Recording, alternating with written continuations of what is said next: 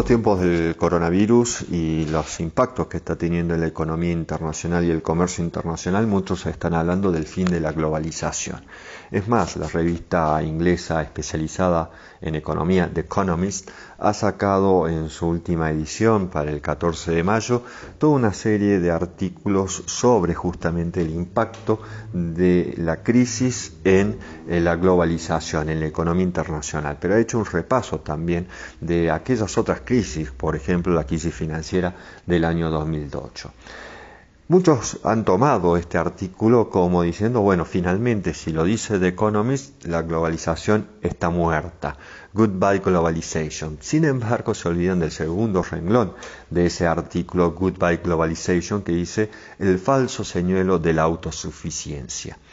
Y aunque el artículo este esté en inglés y está relacionado con otro artículo que habla justamente del fin de la globalización, es muy necesario diferenciar conceptos que lo que hizo el sociólogo alemán Ulrich Beck ya en la década del 90. No es lo mismo globalización que globalismo. La globalización es ese proceso en virtud de los cuales los estados nacionales soberanos se entremezclan e imbrican mediante actores transnacionales y sus respectivas posibilidades de poder, orientaciones y identidades y entramados varios. Esos actores transnacionales son las organizaciones no gubernamentales, las organizaciones intergubernamentales o internacionales, las empresas transnacionales. Es de la globalización que nos hemos nutrido y que yo puedo estar haciendo esto en este momento de grabar un podcast que después va a ser subido en internet y que lo va a poder escuchar cualquier persona en cualquier parte del mundo a través del internet. Todos disfrutamos de lo que es la globalización. El globalismo, en cambio, es aquella idea según la cual el mercado mundial desaloja o sustituye el quehacer político, es decir, la ideología del dominio del mercado mundial o la ideología del liberalismo, o podríamos decir mejor del neoliberalismo, del liberalismo monetarista, que dice que la economía soluciona todo es el globalismo, digamos, el, eh, eh, eso negativo, de que es una parte, obviamente, de la globalización, pero es aquello que propulsó lo que fue el consenso de Washington, el tema de las medidas, de las diferentes medidas de lo que se denominó ese consenso de Washington, la famosa receta del Fondo Monetario Internacional, donde todo tenía que ser privatizado, desregularizado, y que afectó obviamente a los países en vías de desarrollo. En este sentido, lo que plantea una editorial de The Economist en esta versión del mes de mayo es que desde enero una nueva ola de perturbaciones se ha extendido hacia el oeste desde Asia.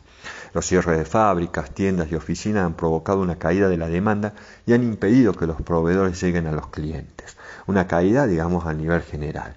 Y que esto ha, hecho surgir una anarquía subyacente de la gobernanza global que está siendo expuesta. Francia y Gran Bretaña se han peleado por las reglas de cuarentena, China está amenazando a Australia con aranceles punitivos para exigir una investigación sobre los orígenes del virus y la Casa Blanca sigue en pie de guerra sobre el comercio.